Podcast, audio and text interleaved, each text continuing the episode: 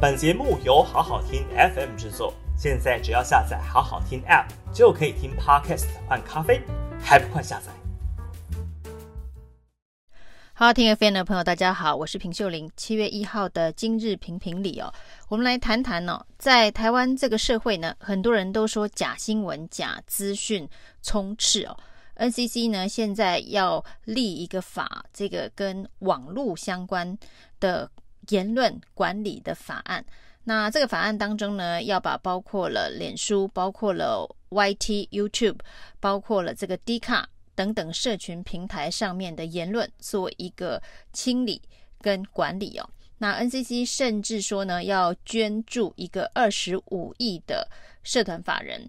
那成立一个机构，类似类似事实查核中心这样子，那做所有的言论的管理。那如果觉得哪一个平台上面呢有错误的资讯呢，就要求下架。那由这一个基金会，这个 NCC 所捐助的基金会去做网络上面所有言论的清查跟管理。那事实上呢，如果是这样子的话，也许我们的政府部门应该先以身作则，我们的部会首长先不要发布一些假讯息，而且呢是很容易就被戳破的假讯息。那这些假讯息的传播，呃，对于资讯社会里头正确使用资讯，呃，资讯不被扭曲的这一个相关的作为哦。如果都能够先由政府以身作则，恐怕也就不需要投入这二十五亿去做网络上的言论管理哦。那经济部长王美花呢，最近因为电价调涨的事情哦，可以说是焦头烂额。一方面呢，产业界工业用电大户一下子被涨了十五趴，有点被突袭而反弹。那这件事情的效应恐怕正在慢慢的发酵当中哦。包括会不会把成本的增加转嫁给消费者，这是通膨能不能够降温一个关键哦。那为什么呢？这个台电涨了十五趴，那进口天然气的中油，呃，却要用这个国家的预算来补贴。今天呢，这个经济部也霹雳的宣布哦，中油的天然气的部分呢，针对用电大户的天然气的部分也要涨五趴。那这个会不会呃造成这个雪上加霜？这都是经济部要头痛的问题啊。那针对这个电价为什么突然涨这么多？这个经济部长王美花有一个非常神奇的说法，因为在工业大户被涨电价的同时，他们也提到，那你的供电品质要稳定哦，不要动不动就停电跳电。另外，也应该要考虑哦，重新使用核电这样子的一个做法。那民进党政府的非核家园政策，在这一波的全球的能源危机当中哦，的确是备受挑战哦。连日本还有欧洲哦，那包括了英国，包括了德国，都重新在考虑要使用核电。那在日本呢，更是明确的说，现在要加速核电厂的重启。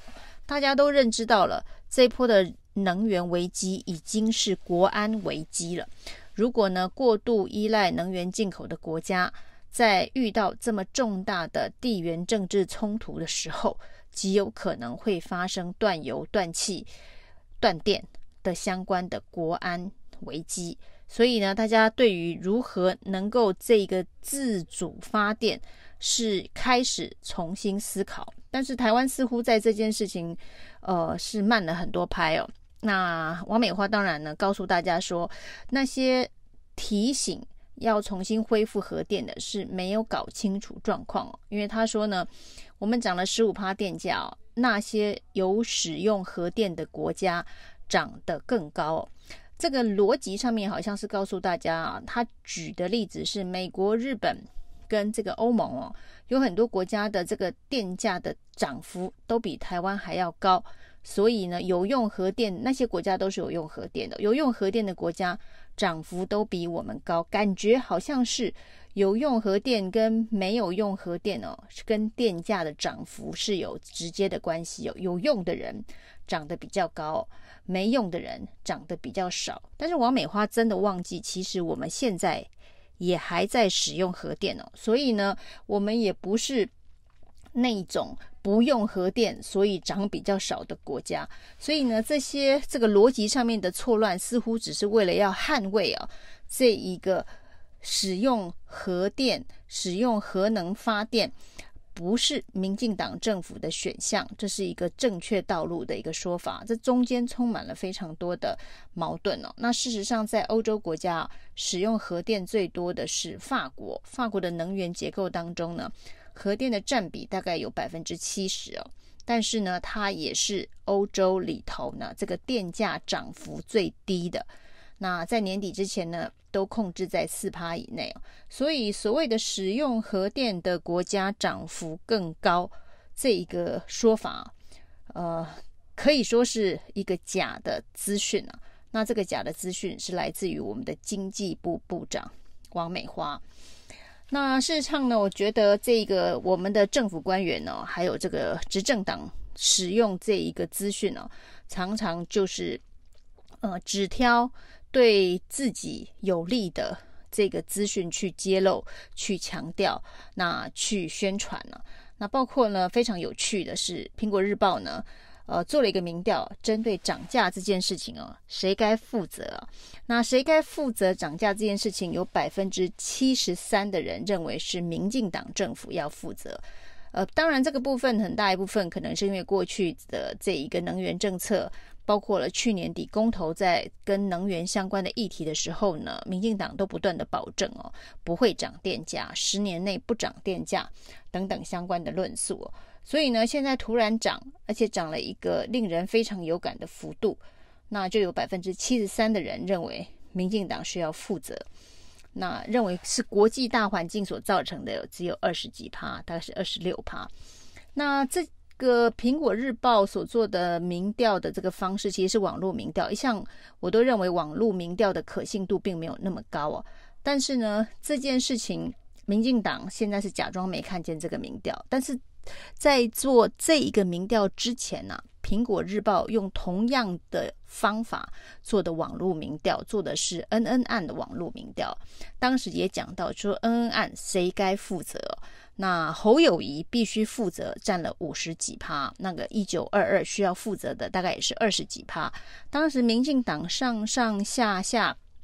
都用力的宣传《苹果日报》的网络调查，这个可能没有办法叫民调，网络调查说呢，这一个网络的调查都说百分之五十几的人侯友谊该负责，侯友谊应该要好好的出来负责，被大力的引用跟宣传哦，是同一个苹果新闻网同一个调查的这个方式哦。那此时此刻出现了一个涨电涨价谁该负责的调查。民进党倒是上上下下都晋升了，所以呢，当资讯对他有利的时候呢，就把它当成是一个很有公信力的来源，大肆的宣传了。那作为攻击的工具，当这一个调查对他不利的时候呢，就假装没有看到，然后呢，完全忘了他。那这种事情啊，就是对于资讯扭曲、假新闻、假资讯拿来运用。作为这一个政治宣传、作为政治攻击的工具哦，恐怕如果连这样子的事情都没有办法厘清的 NCC 啊，要花二十五亿请呃组成一个基金会来这一个管控网络上各式各样的言论哦，那恐怕是徒劳无功哦。你连政府部会首长的呃言论的嘴都管不好。要管全民的嘴哦，这怎么可能哦？那另外一个呢？最近也是常常胡言乱语的是农委会的这一个主委陈吉仲啊。那对于最近当然是这个黑心凤梨卖到日本去哦，这个送给孤儿院哦，结果居然打开是发霉这个事情啊，那非常的丢脸，丢脸到日本去了。这个台南日本人协会定了。两百三十公斤的凤梨啊，大概是一百五十几颗，要送给这个山形市的孤儿院。结果没想到呢，孤儿院收到凤梨，打开里头居然发霉了。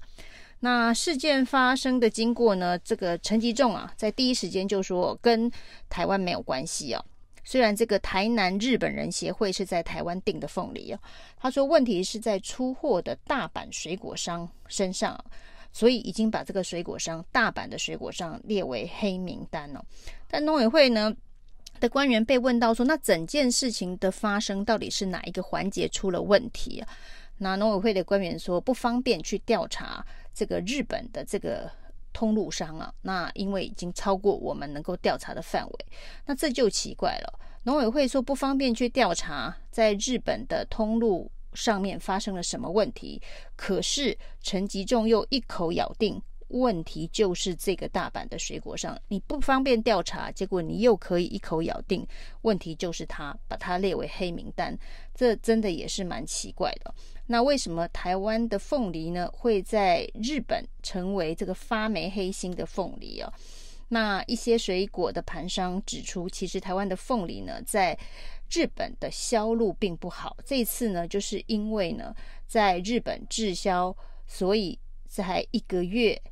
这货已经到港了，结果呢，一个月之后呢，才有人订货，才能够出货。那这中间当然凤梨是没有办法保存这么久的，问题还是在于这一个行销的问题啊，就是进到日本的凤梨处于滞销的状态，所以呢，才会在被订货出货的时候发现已经发霉了。